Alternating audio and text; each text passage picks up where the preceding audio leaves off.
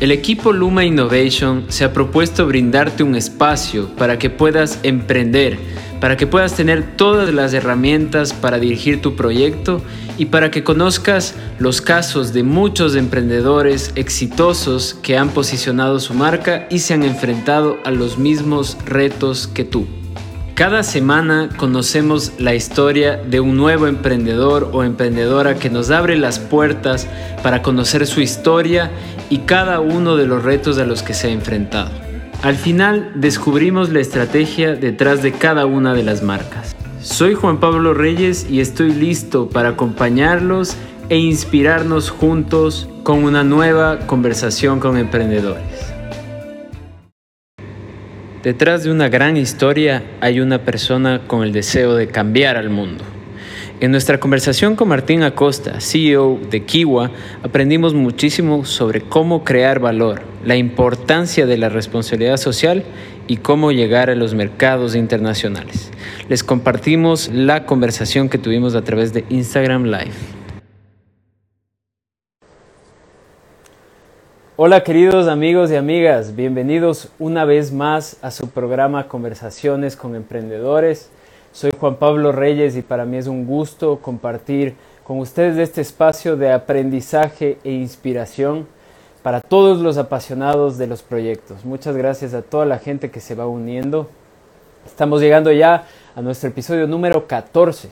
Este espacio surgió más o menos hace dos meses y hemos tenido increíbles resultados los sábados estamos teniendo estas reuniones con gente que nos inspira y que tiene una gran historia que nos puede contribuir a través de este espacio. Si, se perdieron de otras, de otras historias como la de Gua, como la de Che Alfajor o incluso la de Props, vayan a nuestro canal de YouTube o búsquenos en todas las plataformas de podcast como Apple Podcasts, Spotify. La semana pasada descubrimos la historia de Alibu, este es un episodio que les recomiendo mucho. Allí aprendimos mucho sobre procesos productivos artesanales y cómo gestionar una empresa familiar. A lo largo de las semanas he tenido la oportunidad de encontrarme con muchas personas que se encuentran desarrollando proyectos dentro de la industria de alimentos. Y en, estas reuniones hemos encontrado siempre una coincidencia, que todos anhelan exportar, que su producto llegue a los mercados internacionales. Pero hoy voy a hablar con un emprendedor que ha sido capaz de elevar la riqueza de la agricultura ecuatoriana y construir un producto gourmet que ya se encuentra en más de 30 países alrededor del mundo. ¿Han probado kiwa? Cuéntenos cuáles son sus chips favoritas y empiecen a mandarnos sus preguntas. Hoy estoy muy feliz de presentar a Martín Acosta, es CEO de Kiwa, quien amablemente ha aceptado nuestra invitación para conocer más de su historia como emprendedor. Martín, además de ser un gran emprendedor, ha sido profesor y director de una incubadora de una prestigiosa universidad del país. También ha sido consultor en estrategia, finanzas, marketing y en 2009 lanzó Kiwa de la mano de su empresa Inalproces. Así que en este momento voy a unirlo a Martín,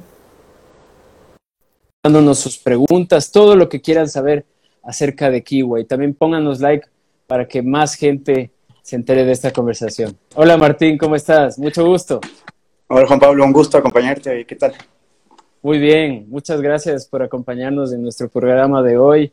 Eh, por, eh, para mí es un honor tenerte en este espacio, una persona tan preparada como tú, con una vasta experiencia que ha logrado tantas cosas. No, pues un gustazo compartirles y siempre, siempre dispuestos a ayudarnos y más ahora que, que todo el mundo necesita salir adelante y creo que el emprendimiento es una de esas formas. Totalmente, totalmente. Quería empezar contándote una anécdota a ti y a todos los amigos y amigas que nos están acompañando en esta conversación. Justo coincidencialmente esta semana estaba viendo yo una serie de Netflix eh, grabada en Estados Unidos, una serie súper conocida. Y en una escena puse pausa y apareció una fundita de kiwa. Eh, pude, pude reconocer que era el mix de vegetales, y tú esta sensación como cuando te, estás en un país extranjero y te encuentras con un producto ecuatoriano y te sientes orgulloso. Así que quería contarte esto simplemente como una anécdota para también entender el, el, el nivel, el posicionamiento que ustedes están alcanzando en otros países. No, sí, siempre, sabes que es parte del, de lo chévere de exportar, es que cuando va un amigo o, alguien que después ve el producto, y nos ha pasado en varios países, nos ha pasado en Estonia, nos pasó una vez en la Polinesia francesa, ecuatorianos que van allá y ven el producto y, claro, toman la foto y de alguna manera nos hacen llegar. Eh, y es chévere, porque claro, eso genera un, un orgullo ver marcas ecuatorianas en otros países. Claro que sí. Ahorita estaba poniendo el tema de la conversación para toda la gente que se nos va uniendo. Si tienen preguntas, por favor, pónganlas en el casillero de preguntas. ¿Cómo te fue adaptándote al, al live de Instagram en un día? Bien, por suerte tengo un equipo ahí de puro millennial, entonces fue fácil conseguir una profesora. Genial, genial, chévere. Gracias de nuevo, Martín, por acompañarnos hoy. Quería empezar yendo atrás en el tiempo, quisiera saber un poco más sobre tu trayectoria antes de lanzar Kiwa y luego que nos puedas conectar un poco con las motivaciones para iniciar este proyecto en 2008. Claro, y sabes que yo, yo había hecho mucho de todo. Y entonces, claro, tenía ya unos 30, 32 años y no sabía qué mismo iba a hacer después. Entonces me fui a sacar un MBA, después me fui a trabajar en un fondo de inversión en Costa Rica. Y después quería volver y empezar ah. algo en el Ecuador, pero claro, no tenía una idea muy clara de qué es lo que quería hacer. Entonces, parte de lo que quería hacer yo era empezar una empresa que tuviera un impacto social. Y entonces, pero claro, no sabía en qué hoy. Entonces vine acá al Ecuador y empecé a buscar empresas para comprar. Y busqué todo tipo de empresas porque mi anterior trabajo, mi último trabajo, digamos, formal, eh, era, un, era un fondo justamente en el que invertíamos en empresas. Entonces comprábamos empresas y les ayudábamos a crecer. interesante. Eh, y entonces, claro, eso fue una chévere experiencia porque pude ver de todas las, de varias industrias y nunca justo de agroindustria, siempre de todas las industrias, pero principalmente en servicios. Yo también había sido profesor de la Universidad de San Francisco, de, algunas universidades y, y, había sido consultor y toda cosa, entonces nunca había tenido la posibilidad de trabajar en, en bienes, cosas tangibles. De hecho, fue un shock cuando el primer viernes vi el producto salir por la puerta, porque claro, antes era como que mandabas el reporte y ya, o dabas clases y ya, o lo que sea, pero ahora era todo intangible. Y ver la camioneta salir llena de cajas fue muy extraño, pero bueno.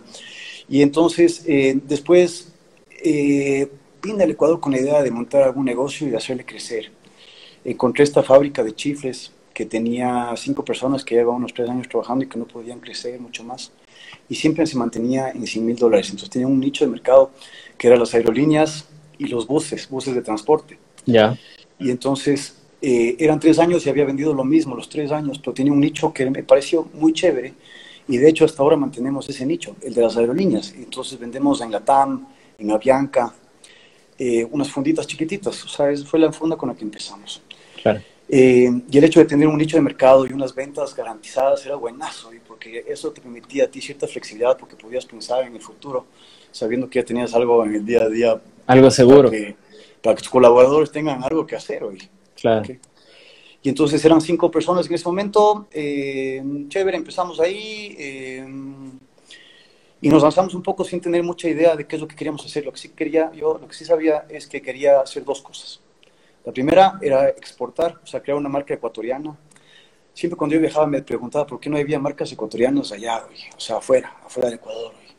Entonces dije, no, o sea, justamente me gustaría eso, ir a, alguna tienda en el exterior y ver una marca, que sea una marca con orígenes ecuatorianos, idealmente. Y por eso buscamos siempre una, una palabra quechua, bueno, Iquiwa, con Q, fue lo que encontramos. Entonces le cambié la Q por la K y Deloy, con Kiwa. Eh, y entonces el primer objetivo era, como te digo, el posicionar una marca ecuatoriana o latinoamericana, digamos, a, nivel mundial. Y el segundo era generar un impacto social positivo. Y entonces, claro, cuando empezamos con esto dije, no, siempre vamos a poder hacer un modelo inclusivo que incluya a los agricultores en esto. Y entonces, claro, ahorita tenemos eh, algunos agricultores, algunos han crecido con nosotros, eh, muchos nos llaman, esta semana no sabes cómo ha sido la llamada de agricultores o de amigos de agricultores, de gente, claro, que tiene terreno y no sabe qué hacerse con ese terreno. Entonces, sobre todo esta semana ha sido mucho de eso. Eh, y entonces, claro, después nos dedicamos a hacer materias primas súper innovadoras que no estaban en el, en el ámbito nuestro. ¿no? por ejemplo, la zanahoria blanca no estaba aquí, y las papas nativas no estaban aquí. El maqueño mismo, solamente había un comprador, era Banchis, el único que había logrado industrializar esto. Entonces nos metimos en, en, materias primas y cada al principio, por ejemplo, en Zanahoria Blanca yo me acuerdo que era absurdo porque íbamos al mercado mayorista a comprar y competíamos contra las clínicas y los hospitales. solamente eran clínicas, hospitales y nosotros que compraban Zanahoria Blanca.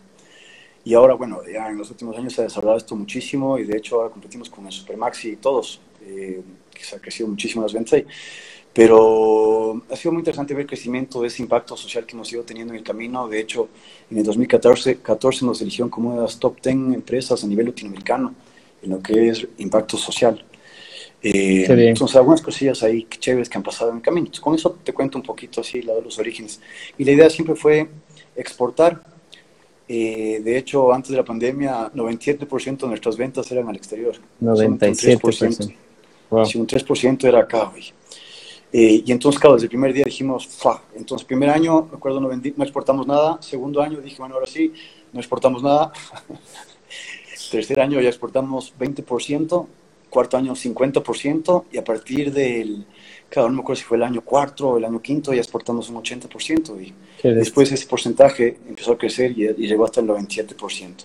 Es decir, que cuando tú empezaste, igual siempre lo viste como un producto con un potencial exportable. O sea, viste como este es un producto que no va a estar solo en el Ecuador, sino en todo el mundo. No, de hecho nos lanzamos con chifles y de pronto dijimos, wow, puchecas. Eh, o sea, cuando ya estaba dentro del negocio me di cuenta que, que el mercado de chifles estaba ya dominado a nivel nacional y a nivel mundial hoy. Ya habían suficientes competidores y no había un espacio para nosotros por ningún lado, a no ser que invirtiéramos en una, en una, tecnología carísima. Y claro, siempre le hemos hecho lo más low cost, lo más, lo más gradual posible eh, siempre, hasta, hasta ahora. Y ahora justo estamos en este cambio de mentalidad porque acabamos de recibir un financiamiento en pleno coronavirus.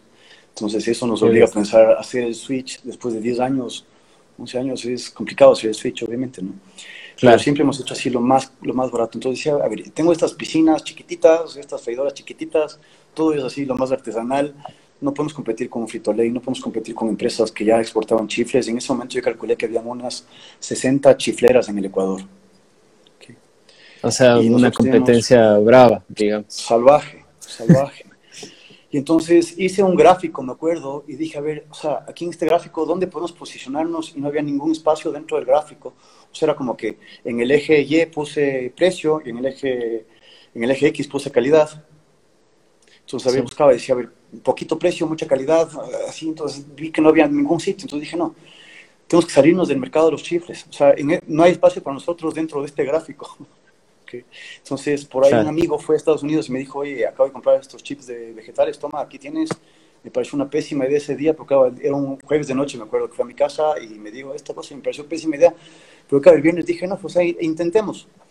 Y empezamos a jugar y me acuerdo que les dije, oigan, eh, a, todo el equipo, que en ese momento, como te digo, eran cinco chicas, les dije, oigan, tienen presupuesto ilimitado.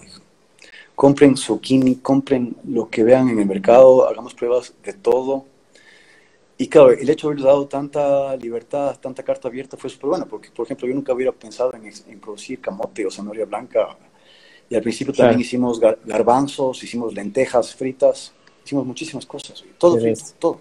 Se estuvieron probando una buena época, bastantes opciones, productos. Claro, el primer año fue de pruebas de todo lo que podíamos y, y de hecho fuimos al primer, fuimos a la primera feria y con granos y con chips y vimos que los granos no nos convenían porque no teníamos una ventaja competitiva como país. De hecho, me enteré que la lenteja y el garbanzo que nosotros tenemos aquí es principalmente importada. Y eso no me, no me imaginé nunca. La cantidad de menestra que consumimos aquí es absurdo que importemos todo de Argentina o de Canadá. Solamente un 10% de la lenteja era hecha aquí. Entonces, había, o sea, fue, fue muy bueno ir con dos brazos a la primera feria y darte cuenta que el primer brazo no tenía ningún porvenir nos enfocamos en los chips, pero claro, ya no fueron chifles, sino que eran chips de vegetales, o sea, nos movimos de categoría. Claro.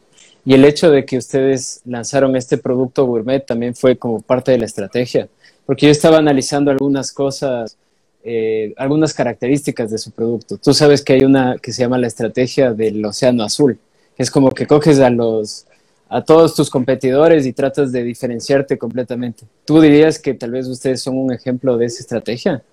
Yo te diría que somos una estrategia, no sé si, estamos tratando de hacer una estrategia de Océano Azul ahorita, Pero en ese momento era como decir, a ver, ¿dónde me ubico? O sea, ¿dónde nos ubicamos dentro, de la, dentro del mercado? ¿Dónde vamos a estar nosotros? Y entonces, de hecho, empezamos y nos lanzamos con 30% más caros que el competidor más barato, o sea, el siguiente competidor dentro de la categoría de chifles o de snacks salados, 30% más caro. Y después le fuimos bajando, ah, no, después le fuimos subiendo un poco más todavía en el camino. Eh, y empezamos con 75 centavos la, el precio de venta en Supermaxi, que hoy día está en un dólar con 12. Y las ventas se mantuvieron siempre así estables, o un poquito creciendo inclusive. Eh, y entonces siempre dijimos, o sea, tenemos que romper este mercado y entonces lo que hicimos fue ver, aprender de los competidores, de los mejores competidores. Entonces cogimos el mejor afuera, que hasta ahora es el que nos da largo, nos da 90% a uno, creo que es en Estados Unidos. Eh, y en Ecuador también escogimos unos que por suerte nos contrataron a nosotros para que les maquilemos. Entonces durante esos cuatro meses que maquilamos para ellos aprendí muchísimo de ellos.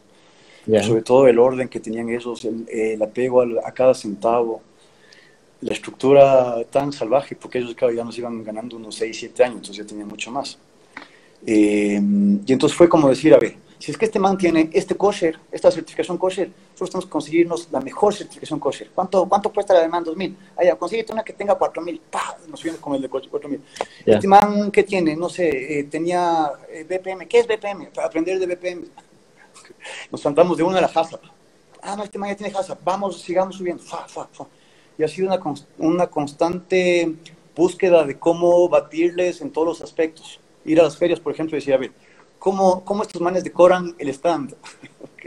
¿Cómo hacemos para la próxima mejorar y ser mejor que la de ellos? Entonces ha sido justamente un poco de benchmark más que de océano azul, de ir aprendiendo en el camino más que una estrategia bien planificada al inicio. Eh, fue como ha sido mucho de camino al hacer, camino al andar. Chévere. Bueno, yo quería decirle a todos, estamos hablando con Martín Acosta de Kiwa, gracias por unirse a este live pónganos like, mándenos ahí sus comentarios, sus preguntas. Hay muchísima gente que les encanta el producto de Kiwa y también sus, sus, todas las dudas que tengan al final vamos a final de esta, de esta conversación la vamos a cubrir. Entonces, bueno, yo, yo creo que está claro que tú desde que empezaste en este, digamos, en esta industria que tal vez no conocías tanto, empezaste como en un proceso de tomarte el tiempo de entender cómo funciona el mercado, cómo estás posicionado frente, frente a algunos competidores. Entonces yo quería saber, Martín, desde tu punto de vista, ¿cuál importante es hacer un análisis de las partes interesadas alrededor de los proyectos de emprendimiento? Yo creo que puedes morirte por, ¿cómo se llama? Parálisis, por mucho análisis. Y entonces tienes que tener cuidado de eso. hoy. Entonces yo soy las personas que prefiero lanzarme y después decir, uff, de gana nos lanzamos. ir corrigiendo en el camino, digamos. Ir corrigiendo en el camino, ir puliendo, ir constantemente revaluándonos, ir constantemente innovando, y conversando con la gente. Pero, pero prefiero que, o sea, es lo que yo, nosotros decimos, ¿no? O sea, nos lanzamos y después a los seis meses recién tuvimos el plan de negocio. Claro. Eh, o sea, lo fueron construyendo ya en la, en la parte operacional, digamos, el plan de negocio. Sí, Sí, de hecho tengo uno de mis muy buenos amigos que quiere exportar chocolate y va como dos o tres años pensando cómo lo va a hacer. Okay. sí, sí, te entiendo, claro. Eh, creo que es mejor empezar con los objetivos claros y decir, ok, nosotros vamos a exportar en ta. Por ejemplo, nosotros dijimos, vamos a exportar en seis meses. Nada, fueron dos años, tres meses más o menos, antes de la primera exportación. Dos años, dos meses para la primera exportación. Pero ya tuvimos una marca que es fácil de pronunciar en varios idiomas, ya tuvimos unos empaques que eran exportables, eh, ya teníamos el HACCP y la BPM y las cosas que necesitamos para exportar, y nos lanzamos sin saber ni siquiera cuántas cajas entraban en el contenedor, y de hecho me acuerdo, me acuerdo siempre que era muy chistoso, porque claro, ya nos hicieron mi primer pedido, y no teníamos idea cuántas cajas entraban en el contenedor, o sea, nos dijeron, vean, mándenme ya, ¿cuánto, cuánto es la proforma? ¿Cómo cuánto es la proforma? ¿Cuántas cajas nuestras entran dentro del contenedor? Y me tocó irme a Kranza, que hasta ahora son nuestros proveedores y se portaron súper bien porque me, me, tuvieron una paciencia toda una mañana haciendo, haciendo la caja perfecta para nuestros productos y después metiendo esas cajas dentro de un software.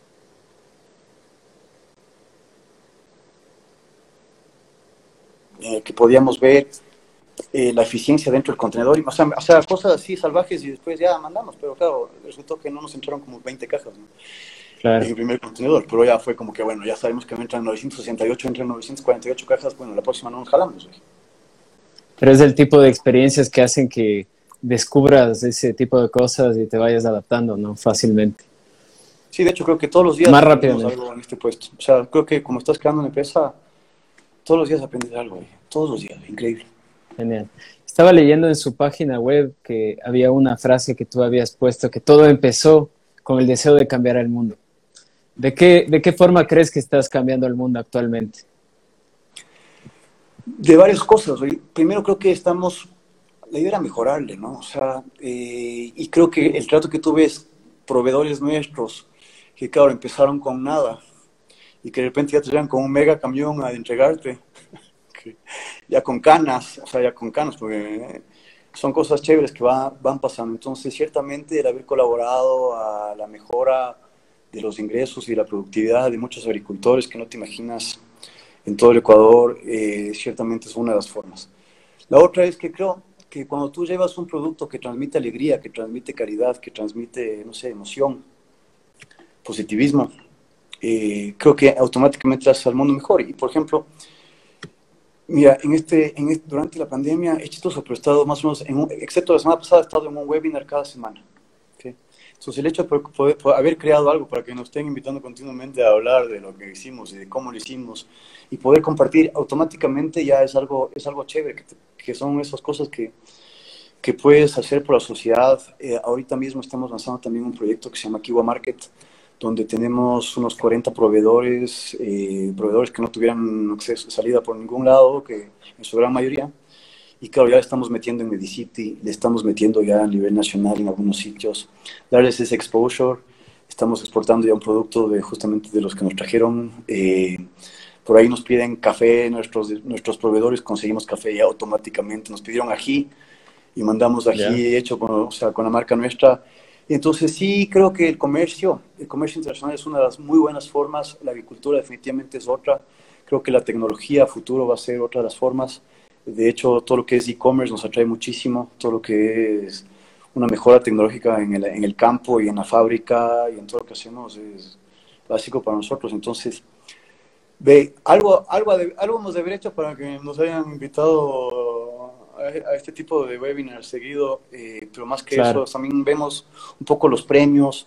Hace dos años, Ponte, me invitaron al Congreso Mundial de la Papa y me dieron el premio a la mejor exposición, porque claro, eran 800 personas que eran expertos en papas y yo era el que menos sabía de papas.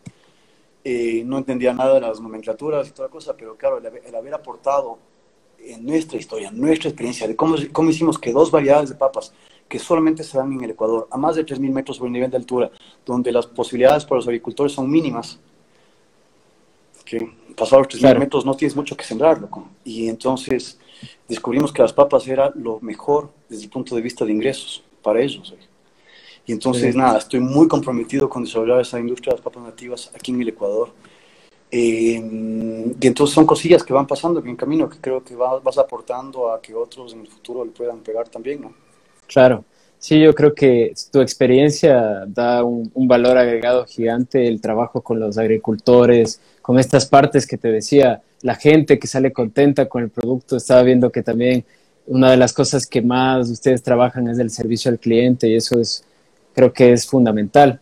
Y quería decirte que pasando justo al tema de la exportación, les contaba al principio a todas las personas que se nos estaban uniendo a live, que yo he tenido unas reuniones, este es el episodio número 14, y casi todos tienen esta coincidencia de que tienen el proyecto de que queremos exportar, queremos, ya hicimos una entrega ahí en Dubái, ahora estamos esperando, y es un proceso que parece bastante difícil, ¿no? Entonces yo quería saber en su caso cómo, se, cómo fue este proceso, ¿fue complicado? ¿Cuáles fueron, ¿Cuáles fueron los retos que se les presentaron y cómo los superaron también? Para estar ahora en 30 países, ¿no?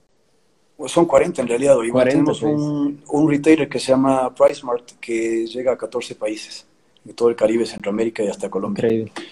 Y entonces con eso son 40, pero claro, eh, habrá que ver si nos hace otro pedido también. Entonces ahí hay unos 10 países que están pataleando, digámoslo así. Eh, pero sí, o sea, eh, creo que lo primero fue mucha paciencia, mucha confianza en que estábamos haciendo lo correcto, en que estábamos haciendo un producto de calidad que no estábamos exportando cualquier cosa. Yo me acuerdo cuando fui a las primeras ferias y sobre todo en el stand de Ecuador, yo mismo veía cómo nuestros competidores, nuestros, o sea, bueno, otras empresas de otros productos, eh, nada, no pensaban mucho en el largo plazo. Pensaban en cómo hago para vender un contenedor y, y, les mando cualquier cosa y ya, hoy. Solo para decir, estoy exportando, ¿no? Ya estoy y claro, me gané, me gané dos mil dólares y le mandé un muy mal producto y ya, entonces creo que el compromiso con la calidad era, es básico, la paciencia, la perseverancia también básico. Eh, te diría que en nuestro caso tuvimos la suerte de que el tema de precios no era tan complicado hasta hace unos cuatro o cinco años que ya se volvió un, tema. Ya. Eh, Por la competencia. Sí, porque la competencia, porque claro, cuando empezamos nosotros éramos de los más innovadores en la categoría de chips de vegetales. Pero ahorita, ¿qué es lo que pasa? Que ya en casi todos los países hay algún competidor local que sale mucho más barato. Mm, mucho más barato. Entonces, nosotros estamos en un negocio en el que exportamos puro aire. Los contenedores se van llenos de aire, como decimos nosotros. Y entonces, exportamos aire y eso causa que el otro producto que va, que son los chips justamente de marca Kiwa, se vuelvan muy caros. Y entonces, el tema de precios no, no, fue un, no fue un problema al principio, pero ahora ciertamente es muy competitivo. Eh, y entonces creo que fueron estas dos cosas, hoy apego a calidad y la perseverancia, la constancia, paciencia. Dos años, dos meses en que no podíamos exportar hoy. Claro, qué interesante. No, y también quería saber, eh, yo estaba leyendo y vi una conferencia tuya también que hiciste, creo que con Pro Ecuador, ya han participado en varias ferias y han sido reconocidos incluso en ferias como Cial aquí en Francia, Gulf Food en los Emiratos. Y estos reconocimientos y estas participaciones en las ferias, ¿cómo se insertaron en su estrategia para exportar, para posicionarse? En nada, oye. Eh, y es chistoso porque, claro, al equipo, a la gente que trabaja en tu equipo siempre le gusta ganar, ¿no? O sea, siempre esos, esos son premios que, que le suben la moral al equipo. Ya pero, pero no, no va más que eso, o sea, es un tema de eh, que no puede afectarte el ego. De hecho, nunca hemos promocionado esto. Y fue chistoso porque fue eh, las papas nativas en 2011 fue el primer producto que ganó un premio. Eh, a ver, hay una feria que se llama Nuga, que es la más grande, que, es cada dos años en Alemania. Sí. Como la Cial de, de París. Es, en Colonia, creo. En Colonia. En Colonia, sí. Es la más grande. Entonces, en ese momento eran 6.500 expositores, ahora creo que son ya 7.900 expositores. Es lo más grande, son cinco días a full. Ya. Y, ah. y, nada, en el 2011 nos, dieron un premio. Escogieron cinco proveedores, cinco productos y, y ganamos el premio. Y sin aplicar, eh, y fue interesante porque a veces nos abrió las puertas a muchos países, a muchos mercados. Eso fue lo que nos hizo, nos abrió las puertas, el, el, ese, ese, premio. Los otros premios creo que no nos abrieron mucho, pero ese sobre, sobre todo sí. Entonces, creo que es bueno aplicar a, premios, pero ahora que hay tantos premios pagados, creo que no, han mm. perdido mucho la credibilidad. Y de hecho, cada rato nos mandan un email diciendo, somos de tal empresa, de Panamá, de España, eh, usted ha sido seleccionado y tiene que pagarnos 3 mil dólares y tiene que venir a, recoger el premio. No. Y de eso hay mucho, y, y, yo me río porque hay veces empresas que, claro, promocionan eso y después digo, oye, pagabas y listo. Pero a lo mejor es un buen arranque para, para algunos. Eh, en nuestro caso, por ejemplo, nos creamos nuestra propia certificación, que es la de Direct Trade. Ya. Y creamos la certificación y le pusimos en todos los empaques. Y en, todos los empaques hay un muñequito abajo a la izquierda con dentro de un círculo y dice Direct Trade. Y fue interesante porque, claro, nos inventamos el sello y desde hace unos 3, 4 años empezaron a venir empresas a querer el, sello. el sello. Ah, qué bien. Y entonces creo que lo del sello fue una mejor movida hoy. Y entonces creamos una página web ahí de, explicando qué es Direct Trade según nosotros. Eh, que va, creo que va mucho más allá de Fair Trade. Y creamos la página directdrayatrade.org. Y nada, no sabe la cantidad de empresas que tenemos que se han certificado, entre esas Snob, República, República de, Cacao, algunas. Y entonces, claro, fue una cosa que pusimos ahí y dije, bueno, mucha gente nos está preguntando, hagamos una página web, y seguía viniendo la gente. Este último año no ha llegado mucho, pero pero sí vemos que hay un potencial ahí en este tipo de cosas más que en los premios. Eh, es decir, cómo, cómo tú mercadeas todo lo que tienes alrededor tuyo. Y ciertamente el direct trade, el trabajar directamente con los agricultores, saltándonos a los intermediarios, dividiéndonos las ganancias que antes llevaba el intermediario, es parte de lo que hacemos. Claro, me parece muy buena estrategia. Ya voy a leer un poco más sobre su sello. Y, y, bueno, yo creo que para ustedes la calidad también ha sido como parte de sus valores siempre, ¿no? Eh, ¿De qué manera, por ejemplo, las otras certificaciones, la certificación de Direct Trade, todo lo que está relacionado con BPMs, con uso, no uso de, de mm, organismos modificados y todo eso, cómo eso ha contribuido también a, poder encontrar clientes, a posicionarse en un mercado de gente que quiere comer cosas más responsables, más saludables? Muchísimo, ha sido básico, ha sido básico, muchísimo. Eh, es tan importante esto porque hoy por hoy ya son muy pocos los que nos piden los certificados. Eh, o sea, ya simplemente asumen que tenemos los certificados. Claro, es como lo básico, digamos. Claro, pero hasta hace unos 3, 4 años nos pedían, ¿no? Y de hecho tenemos BRC, por ejemplo, que es lo más alto en alimentos. Y fuimos la quinta empresa en el Ecuador en certificarnos. Hoy día, felizmente, ya hay como unas 30 o 40 pero fuimos la quinta empresa. Entonces fue, fue muy salvaje, es como que decir, ok, nos vamos a subir al, al chimborazo mañana, así de fácil, fa. Ya nos fuimos al Hilalo, ahora vamos al chimborazo de una fa. Eh, pero creo que es básico porque eso te hace un socio muy estratégico, muy importante, muy confiable para algunos clientes grandes. Por ejemplo, Walmart o el grupo Nutresa de Colombia. Entonces, claro, una vez que ya empiezan contigo y les empiezan a mandar y ven todas estas certificaciones, después te empiezan a pedir otros productos. Entonces es un muy, una muy buena forma de ingreso al principio. Eh, y de hecho creo que creo que es una ventaja competitiva nuestra el, apego a la calidad. No tengo que todo nos salga perfecto, no tengo que nunca tengamos quejas. Eh, de hecho, justo ayer veía que de Amazon nos ha llegado una queja. Eh, y entonces, claro, empieza todo el procedimiento y toda cosa, pero, pero el haber hecho a, a la K de calidad, como decimos nosotros, uno de los cuatro valores de la empresa. fue básico, y fue básico, porque son cosas que no se transan. Y de hecho, cuando hemos tratado de sacar una marca barata, después decimos, no, no, o sea, o sea, o sea no, no calza con nosotros sacarnos una marca barata porque tendríamos que mandar, por ejemplo, el producto sin seleccionar. Mm, como hacen muchos competidores nuestros, pero nosotros nos gastamos muchísimo en selección para que cuando llegue el producto al consumidor ya llegue el mejor, no solamente los malos y los buenos, sino solamente los buenos. Claro. Eh, y también creo que eso sí, ciertamente dentro de la cultura organizacional nuestro es súper importante. Entonces, eh, creo que si quitáramos la calidad de, nuestra empresa, es como que se, se, rompería un cuarto al menos del corazón. Claro, o sea, al insertarlo ustedes como parte de sus valores, también ya se adapta automáticamente a la estrategia, a los productos, a la forma en la que trabajan. Chévere.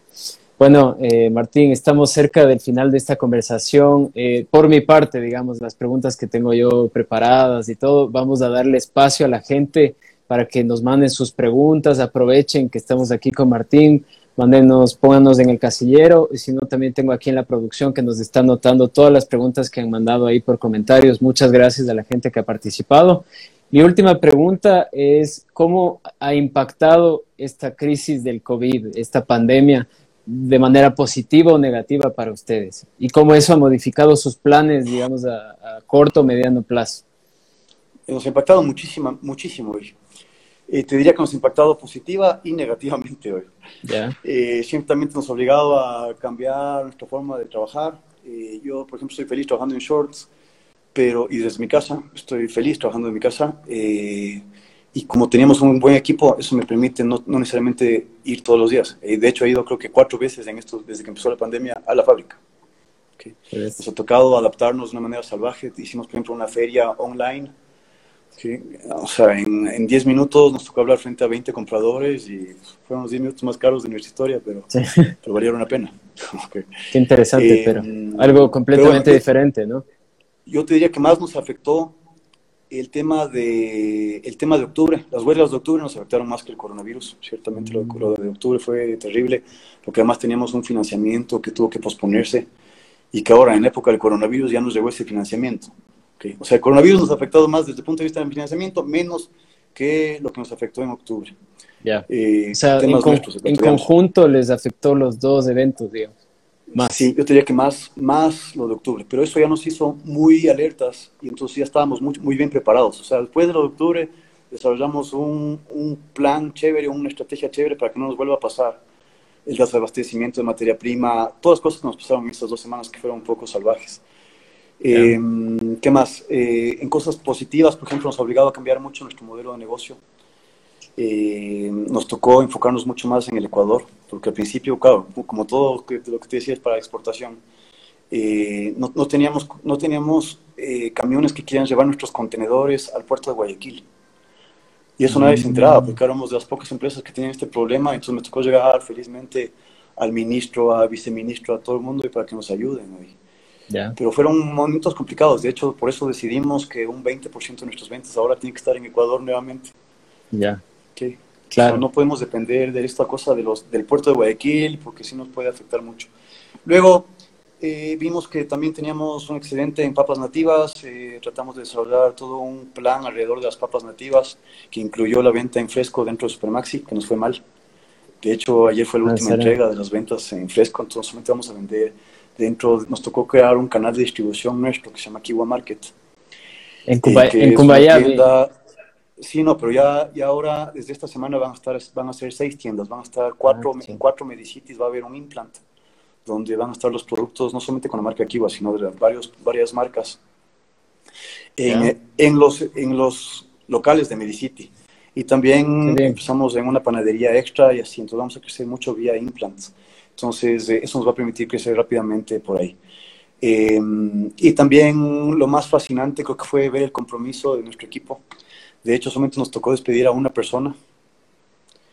Eh, y nos mantuvimos ahí, llegamos a un acuerdo colectivo rápidamente y me siento muy orgulloso de eso en realidad. Y mientras todo el mundo empezaba a despedir o a, lo que sea, nosotros pudimos llegar a un acuerdo muy beneficioso para la empresa con todos los, con todos los trabajadores.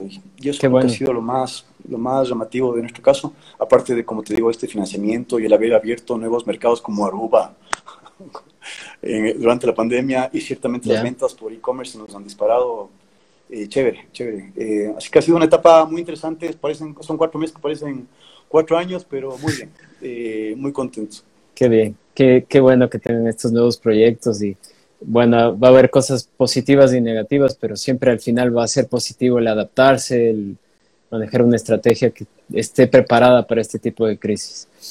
Bueno, ahora vamos a entonces ya a empezar con las preguntas de toda la gente. Muchas gracias a todos los que han participado. Mucha gente estuvo mandando igual comentarios diciéndoles, diciéndonos que les encanta los productos de Kiwa. Díganos también cuáles son sus favoritos. Eh, vamos a empezar con una pregunta que dice, ¿en qué países están presentes? Eh, si son más de 40 va a estar difícil nombrarles a todos, pero tú debes ya saber los más importantes. Pero sí le puedo decir los más importantes. Estados Unidos eh, será un 50% de nuestras ventas. Arabia Saudita ha sido entre el 15 y el 20% de nuestras ventas desde el 2011, desde que ganamos ese, ese premio que te decía. Ya. Y entonces ahora ya no solo estamos en Arabia Saudita, sino que estamos en Líbano y en varios países de Medio Oriente. Eh, siempre es bueno tener un país que es como que el principal de esa región. En América Latina estamos creciendo. Eh, chévere, además Uruguay, Paraguay, Colombia, son mercados interesantes. Después en Europa es muy poquito nuestras ventas, es un 3% de nuestras ventas nada más. Ah, ¿en serio? Pero estamos ahí en 11 países, pero muy chiquitos. Eh, pero bueno, eh, y después nada, tenemos algunos países extras que se van juntando siempre, pero creo que entre Estados Unidos, Medio Oriente y América Latina está un 90% de nuestras ventas. Ya. ¿Qué tan difícil fue obtener los certificados para exportar? eh, los de exportar son facilitos. Los que... Mm, los que, y eso es, interesante porque nosotros siempre nos hemos puesto unas metas a medias complicadas, por ejemplo, seis meses para sacar una certificación, creo que basta, ¿no? pero seis meses a full. nos pasó con Basque, nos pasó con BRC, con algunos que dicen, bueno, seis meses, y entonces claro, la gente se queda así como, wow, entonces digo, no, es en serio, vamos allá. Em, y entonces, no ha sido tanto como certificados para exportar, sino que es más las, certificaciones de calidad lo que nos hemos enfocado nosotros. Entonces, hoy por hoy tenemos 12, 12 certificaciones, creo. El año pasado sacamos la certificación orgánica, este año acabamos de sacar la certificación Fair Trade. Entonces, cada año vamos metiendo, es casi, o sea, sin querer queriendo, no simplemente porque el mercado nos exige, vamos metiendo una certificación sin querer queriendo el año, más o menos. Adicional. Bueno, nos dicen, ¿cuál es el producto más vendido en el mundo y en el Ecuador? El mix de vegetales, que es el primer producto, el producto original, sigue siendo como un 50% de nuestras ventas hasta hoy día. O sea, fue el primero y hasta ahorita es por el que más nos conocen. Es el empaque morado y le tenemos desde una onza hasta 16 onzas. O sea, es la funda chiquitita hasta la funda grandota. Eh, y ese es un poco el que nos ha abierto todas las puertas. Entonces son cinco materias primas y creo que es la combinación de sabores lo que a la gente le ha gustado. El segundo, eh, antes eran las papas nativas, aunque últimamente estos últimos dos o tres años hemos visto un crecimiento de los chifles y todo lo relacionado con plátano salvaje. Inclusive ahora estamos exportando crutones de plátano. Ah, interesante. Entonces, eh, claro, patacones. ¿Cómo son? Como cuadraditos así de, de plátano. Sí. Sí. Qué rico. Y ponte ahí fue un aprendizaje también que escogimos mal el nombre. No deberían llamarse crutones de plátano, sino que deberían llamarse cuadraditos de plátano o squares de plátano.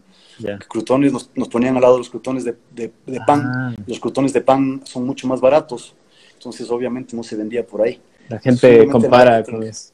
Sí. Lo que dices, no, esto es un cuadradito de plátano, ya, buenazo, le ponen en otro lado dentro del supermercado. Claro. Yo te iba a decir una cosa que yo eh, me encanta el, mix de vegetales y cuando comía yo pensaba que lo hacían en el horno, pero luego me enteré que, que hacen frito igual, pero no se siente. ¿no?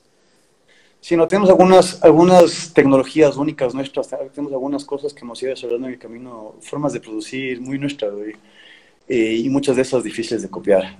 Y entonces, nada, si sigamos generando un know-how, son, son 14, 14 materias primas, entre esas la malanga, que es la última, y entonces, nada, sí se va complicando un poco en el camino eso, pero es parte de... Bueno, vamos con otra pregunta. Dice, eh, ¿sientes que has cumplido tu sueño de vida? No, para nada. Y creo que mm, es chistoso. Siempre conversamos nosotros internamente con el equipo de cómo nos ven afuera y de cómo es ahí adentro, ¿cierto? Sí. Eh, y entonces todavía tenemos mucho por recorrer. Creo que hay varios objetivos iniciales que todavía nos faltan cumplir. Uno de esos, por ejemplo, era entrar a Whole Foods en Estados Unidos, que es un cliente que yo dije, bueno, cuando empecé dije, bueno, vamos a vender en, vamos a vender en Suecia, en Noruega, en Finlandia y vamos a vender en Whole Foods en Estados Unidos y dele, fa. Y entonces Whole Foods nos falta todavía y justo iba a ser ahorita en septiembre la primera entrega y no pudieron venirnos a auditar por esto del coronavirus. Entonces acaban de mm. posponer para el próximo septiembre. Entonces fue un negocio que está ya hecho y recién va a empezar en septiembre del 2021. Ah, para, que veas un poco cómo se manejan los tiempos en esto de exportación. ¿no? Claro, claro. Bueno, tenía una pregunta que me gustó mucho de Sebas Puga. Decía, ¿quién es Martín Acosta fuera de Kiwa? ¿Cuáles son sus hobbies? ¿Qué te gusta hacer en tu tiempo libre? Paso mucho tiempo con mis, con mis hijos. Tengo también un perro que me encanta sacar en la bicicleta. Hago mucho deporte. y me gusta ir al campo. De hecho, esta mañana estuvimos en un paseo ahí con dos amigos chévere. Eh, entonces sí me gusta mucho distraerme por completo. Ahora último me he dedicado mucho a jugar online, Risk, con mis amigos. Ya. Eh, por lo menos dos veces a la semana. Entonces sí hay muchas cosas que, que hay que hacer necesariamente afuera porque si no es difícil mantener mantener el día a día de un negocio, porque claro, hay problemas siempre también y hay que estar con la mente fresca para resolverlos. Claro. Eh, me preguntan también cuál ha sido su mayor desafío en todo el camino de Kiwa? Si me pregunta, le diría, mi mayor desafío ha sido, eh, creo que lo que más me ha demorado han sido dos cosas. No sé si es que desafío le tomo así como lo que más me ha demorado, ¿no? Porque eh, así debería. La primera fue construir la, la, planta de producción en época de Correa, nos tomó cuatro años y medio desde que dijimos que íbamos a construir hasta que abrimos, cuatro años y medio. Entonces pasar todos esos trámites fue un desafío salvaje. Y ahora último, llegó un punto en el que era muy importante para nosotros conseguir un financiamiento importante de un fondo de inversión como el que yo, como en el que yo trabajaba antes, que te comenté al principio de la entrevista. Y eso se nos acaba de dar en este año, pero eso fue un trabajo de unos tres años también. Claro, pero tú sabes cómo funciona ya con la experiencia y todo, ¿no? Pero a pesar de eso, bueno, ponle unos cuatro años tal vez buscando, o sea, un financiamiento que nos permita ir a gastar el dinero en marketing en Estados Unidos, por ejemplo, porque todo lo hemos hecho siempre al, al centavo, y entonces sin poder haber invertido en marketing. Entonces, en nuestro presupuesto de marketing siempre fue muy chiquitito. Recién ahora, por primera vez, por primera vez, es como que cuento con un presupuesto de marketing como para jugar cosas, para hacer cosas. Claro, qué bien. seguro van a crecer mucho más en Estados Unidos. Y bueno, entonces muchas gracias a la gente que participó, que nos envió un montón de preguntas, algunas tal vez no vamos a alcanzar a cubrirlas, pero posiblemente ahí te, podré enviar si hay alguna duda, porque había alguien que nos estaba preguntando dónde puede comprar al por mayor en Estados Unidos, por ejemplo. En Amazon. a través de Amazon. Genial. Bueno, quería preguntarte ya para, para llegar al final de esta conversación, Martín, era, siempre, siempre les pregunto cuáles serían los consejos fundamentales o digamos, unos dos o tres consejos que tú darías a las personas que están desarrollando un proyecto y que están muy interesados en ser más eficientes, ser más productivos, llegar a cumplir sus objetivos? Yo primero es que me preguntara si es que realmente vas a generar valor a la sociedad o no. Eh, nosotros, por ejemplo, ahorita con el Kiwa Market no sabes la cantidad de empresas, de, emprendedores que nos llevan mermeladas. No sabes. ¿Sabes cuánto vendemos de mermelada? Habremos vendido una mermelada en seis meses. ¿Me cachas? Entonces hay que ver ciertos nichos de mercado, ciertos productos donde se pueda realmente generar valor y crear algo que el mercado demande, no porque tú dices, ve, esto es rico y yo voy a intentarle para pegar. Entonces eso creo que hay que estar ahí. Y también la prueba y error que te decía al principio, nosotros casi nos metemos en granos y pudimos haber terminado exportando lentejas y nos hubiera ido tal vez muy mal. Eh, la segunda, creo yo, es durante estos meses, como te digo, hemos tenido más tiempo para pensar y analizar y conversar con el equipo. Y desarrollamos una estrategia guerrillera. Y, esa, y de hecho, nuestra estrategia guerrillera la compartí en LinkedIn. Dije, bueno, vamos a compartirlo con, el que quiera leer. Es que el que quiera puede leer ahí esos cuatro pasos. Pero mientras más le leo eso, más veo que no, nos, no es solamente que nos va a ayudar durante la época del coronavirus, sino creo que nos va a guiar por unos cinco años. Güey. O sea, es como que tiene cuatro ejes y está muy bien sentada la estrategia. Obviamente le llegamos después a mucho más detallito y actividades y objetivos y cosas. Yo creo que en términos generales es una lectura fácil eso. o sea, creo que si el coronavirus nos ha enseñado algo es a volvernos muy pilas de cada centavo, muy pilas de todas las oportunidades, a optimizar nuestros tiempos, nuestros recursos. Eh, y la tercera tal vez sería que yo empezara con un equipo desde el día uno.